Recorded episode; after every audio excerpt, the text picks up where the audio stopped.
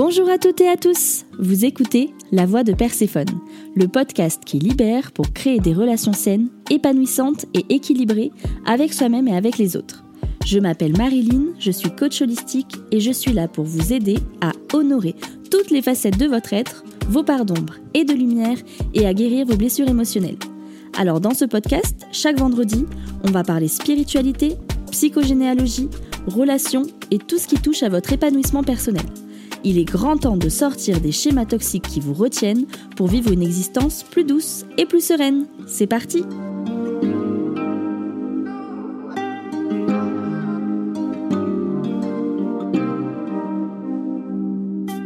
Bienvenue sur ce nouvel épisode qui va dans la continuité de celui de la semaine dernière. Si tu viens d'arriver sur cet épisode, je t'invite à d'abord écouter l'épisode 9 pour que tu comprennes ce que je vais pour que tu comprennes ce que je vais aborder aujourd'hui et tu peux aussi écouter celui de l'épisode 10 où je te parle de ma lignée maternelle. Je suis vraiment contente de pouvoir parler de ce stage également parce que peut-être qu'il y a des hommes qui m'écouteront et qui se reconnaîtront un peu plus dans cet épisode que les précédents.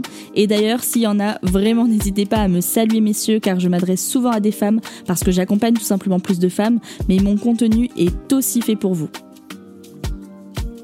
Alors, concernant ma lignée paternelle, je vais me confier à vous sur quelque chose. C'est que pendant très longtemps, je n'étais vraiment pas à l'aise avec mon côté français. Alors attention, ne vous méprenez pas et écoutez l'épisode jusqu'à la fin si vous voulez me juger.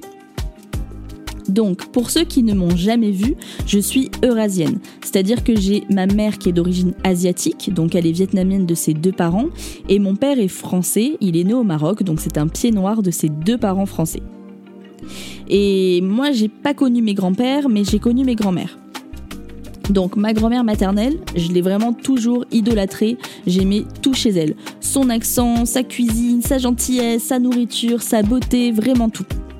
Concernant ma grand-mère paternelle, je me souviens avoir eu beaucoup de conflits avec elle quand j'étais enfant, même si évidemment je l'adorais, hein, mais euh, elle appelait en fait les noirs les nègres. Et moi je me souviens quand j'étais enfant, c'est quelque chose qui m'avait vraiment choqué.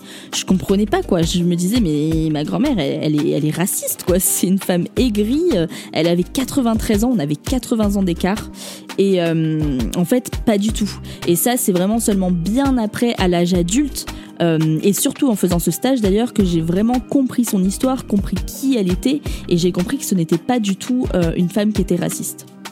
Donc ce qu'il faut comprendre, c'est que moi j'ai découvert euh, pendant ce stage que mes grands-parents paternels étaient en fait des colons.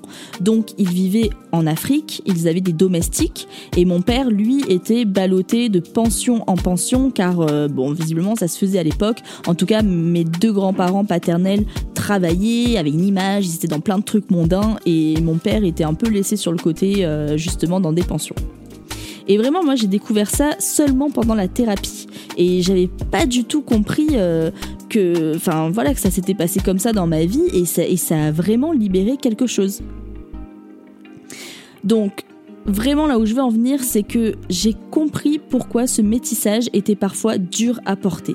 Parce que d'un côté, j'entendais des histoires de ma mère, d'une famille de Vietnamiens immigrés qui, qui, qui, enfin, qui étaient dans une cité, quoi, où il y avait à peine de quoi nourrir tous les enfants.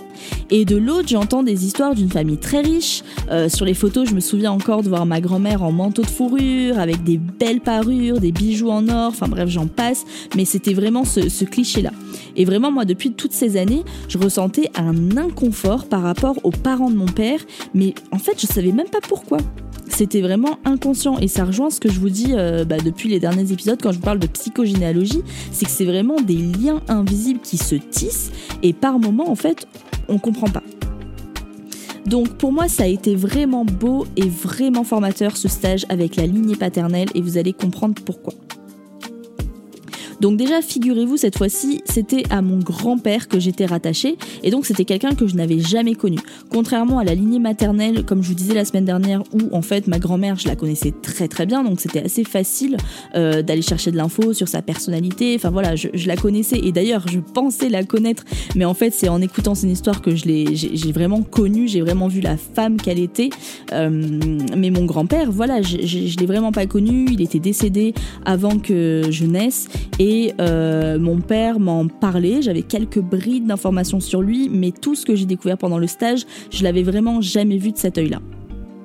Donc, même si j'avais quelques histoires, par exemple, je savais que mes grands-parents s'étaient rencontrés sur un bateau en Afrique, alors qu'ils étaient tous les deux mariés, de leur côté, et que mon père était né quelques mois après. Donc aujourd'hui, évidemment, je comprends que potentiellement, il est peut-être né euh, ben, d'une infidélité, mais à l'époque, moi, pour moi, c'était juste une histoire de film, en mode, ouais, le truc c'est Titanic, c'est trop beau. Enfin, ça, c'est aussi quelque chose qui est drôle. Moi, je vous, invite vraiment à faire l'exercice quand on regarde les photos euh, de nos grands-parents.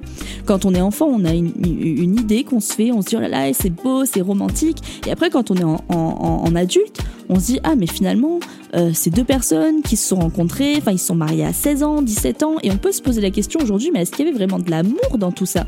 On sait pas. Alors je dis pas qu'il y en avait pas. Hein. Je connais plein d'histoires de grands-parents où c'était beau, c'était fusionnel et il y avait vraiment de l'amour. Mais euh, quand on remet dans le contexte, pour beaucoup de familles, finalement c'était pas aussi beau et aussi rose qu'on le pense. Et je vous invite vraiment à regarder tout simplement les émotions de vos ancêtres sur ces photos. Et vous allez voir, vous me direz, mais par moments, vous pouvez avoir des sacrées surprises. Euh, ce que je savais aussi du coup de l'histoire de mon grand-père, c'est qu'ils avaient dû rentrer à Paris, donc mon grand-père, ma grand-mère et mon père, euh, et que mon grand-père avait fini tétraplégique à la suite d'un cancer généralisé après avoir été chauffeur de taxi. Donc moi, je, savais qu'effectivement, il avait été très riche à un moment de sa vie, mais après, il était chauffeur de taxi. Donc ce que je peux comprendre aujourd'hui, c'est qu'à un moment donné, il a dû perdre son argent. Et effectivement, j'ai découvert que c'était un homme qui était très joueur et qu'il avait tout simplement fini par dilapider tout l'argent familial. Et devinez qu'il y a eu toujours eu des, des problèmes d'argent, eh bien moi. Moi aussi. Euh, en fait, ce qui s'est passé, c'est que du coup, ben, j'ai constaté que j'avais vraiment euh, du mal à garder de l'argent sur mon compte. J'étais vraiment euh, une, acheteuse compulsive et il fallait toujours que je dépense plus que, le salaire que j'avais. Et j'ai toujours joué avec mon découvert. D'ailleurs, je suis allée jusqu'à des découverts allant jusqu'à 1000, 1500 euros parce qu'à chaque fois, en fait, même quand je gagnais plus d'argent, eh ben, je dépensais plus. Et j'ai donc réalisé que depuis des années, j'étais incapable d'épargner. Je me suis jamais en plus autorisée à gagner beaucoup d'argent parce que euh, depuis toujours, et je savais pas trop pourquoi, je méprisais les gens riches en fait. Pour moi, les gens riches, c'était forcément des gens égoïstes, but d'eux-mêmes, but de leur pouvoir. Alors, pourquoi? J'en sais rien. Est-ce que c'était la colère de mon père qui s'était senti abandonné pour de l'argent? Est-ce que c'était ma propre colère parce que moi aussi j'ai eu un père joueur et interdit bancaire et du coup j'avais une mauvaise relation? Probablement les deux, j'ai envie de dire. En tout cas, ce qui est sûr, c'est que la relation à l'argent, ça se transmet aussi de génération en génération. Et au passage, j'aimerais vraiment faire un petit stop là-dessus, car je pense que c'est un concept que tout le monde devrait entendre. Et moi, j'ai lu beaucoup de livres en fait sur la relation à l'argent, sur des hommes très riches, sur comment ils avaient monté leur affaire et tout ça. J'ai assisté aussi à beaucoup de conférences là-dessus. Et ce qu'il faut en comprendre, c'est que notre relation à l'argent est vraiment intimement liée à nos conditionnements, à nos croyances, à nos pensées. Et en fait, on se, on se complique énormément la vie, alors que l'argent, c'est que du mouvement c'est vraiment de l'énergie pure et dure qui circule et je, vous, invite vraiment à sortir de votre zone de confort et à aller explorer votre propre relation à l'argent. Par exemple, si vous êtes du genre à épargner en prévision d'un potentiel risque, explorez le découvert. Vous allez me détester, mais vraiment explorez le découvert. Et si vous êtes du genre, au contraire, à être tout le temps à découvert, explorez vraiment la sensation d'abondance et de recevoir des milliers sur votre compte en banque et regardez ce qui se passe pour vous dans les semaines qui suivent. Bon, là c'est pas le sujet, mais c'est vraiment aussi quelque chose de fascinant, croyez-moi.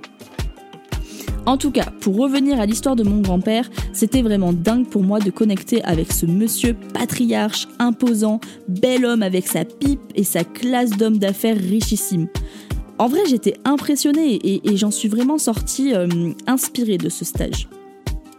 Et si finalement c'était lui aussi qui m'avait transmis d'ailleurs toutes ces compétences de businesswoman euh, que j'ai aujourd'hui, puisque moi je suis chef d'entreprise, j'ai toujours 1000 projets euh, à la, à, la une. Et en fait, ce qu'il faut savoir, c'est que j'ai toujours visé les étoiles, alors qu'en même temps, je me suis longtemps empêchée de briller. Par moments, on est vraiment dans le paradoxe à fond, hein, mais c'est vraiment ce qui m'est arrivé pendant très longtemps. En tout cas, bah, on pourra jamais le savoir. Euh, ça c'est clair, mais ce que je peux vous garantir, c'est que je n'étais vraiment plus la même femme après cette thérapie. Et je peux vous assurer aussi que pour, euh, pour lui, j'ai dû lâcher des hurlements, donc euh, ça encore une fois j'en avais parlé dans l'épisode d'avant, en thérapie c'est ce qu'on a fait. On devait vraiment hurler la blessure de nos ancêtres et donc se laisser traverser. Et ces cris-là, je vous assure, ils avaient rien à voir avec ceux de la lignée maternelle. Euh, ceux de la lignée maternelle, ils étaient vraiment aigus. Et là, c'était plutôt une voix rauque. Enfin, j'étais en mode, mais what? Moi aussi, je peux crier comme ça. Enfin, c'était vraiment trop bizarre.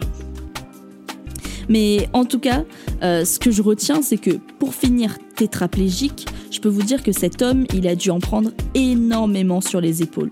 Et connecté à l'énergie d'un patriarche, c'est aussi connecté à toute la lourdeur de ses responsabilités d'être un homme, l'homme de la famille. Parce que vous pensez vraiment qu'un homme de cette envergure pouvait se plaindre ou exprimer ses émotions?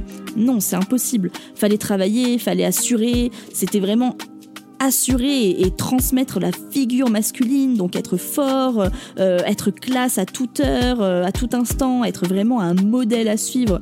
Et je vous assure que pendant ces trois jours, moi j'étais épuisée. Vraiment, je sentais cette pesanteur sur, euh, sur, les épaules et, et c'était pas une sensation cool.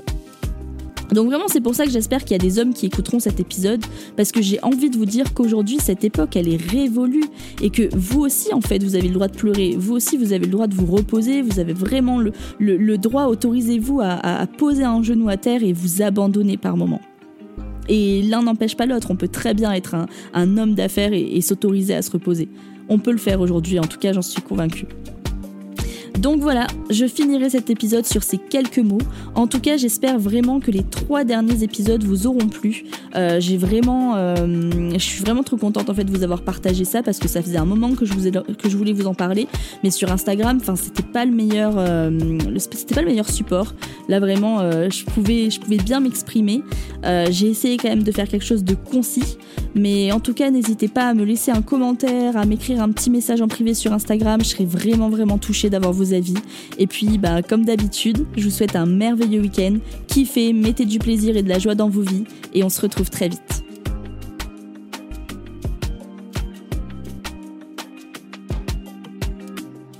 Merci d'avoir écouté La Voix de Perséphone. Si vous voulez en savoir plus sur mes accompagnements, n'hésitez pas à aller jeter un œil sur mon Instagram, les underscore Perséphone. Si vous avez aimé cet épisode, vous m'aidez en le disant. Alors n'hésitez pas à réagir, raconter votre expérience ou poser vos questions en commentaire. La voix de Perséphone revient vendredi prochain. À bientôt!